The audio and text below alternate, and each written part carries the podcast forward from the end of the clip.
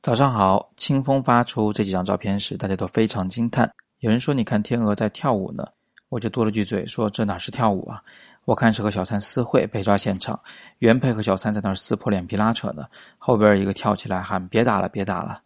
于是群里就开启了编故事模式。韩冠军同学最后总结了一句，给人无限遐想。就是这样，一般的摄影爱好者拍出来的动物呢，并没有灵魂，他们顶多只能算是单纯的萌。”单纯的美，题材上呢，好像也只剩下睡觉、觅食、发呆、游玩，非常单调，不够深入。而好的动物作品呢，依然会有故事、有情绪、有复杂的情感的交织，有品读和想象的余地。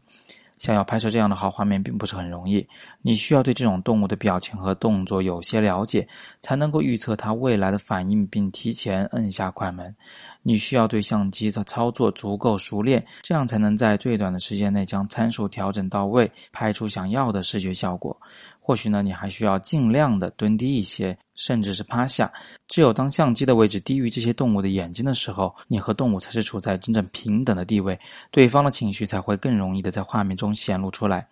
拍完以后的选片过程也是非常重要的，一不小心呢，你就可能把优秀的作品剔除在外，却把一些平庸之作推到博客上来。别小看动物摄影，这和体育摄影一样，是对摄影人的综合技法的考验，也是对摄影人观察能力和反应能力的考验，需要有长期的练习过程。清风所塑造的这张照片的天鹅形象呢，的确让人印象深刻，无论光线、构图还是天鹅的肢体线条呢，都极为完美，堪比经典的雕塑作品。大家在欣赏这幅作品的时候，可以先把注意力集中在三只天鹅的面部表情上，然后再看看它们激起的浪花和水滴，最后再看看那展开的翅膀，体会这些细节的精彩之处。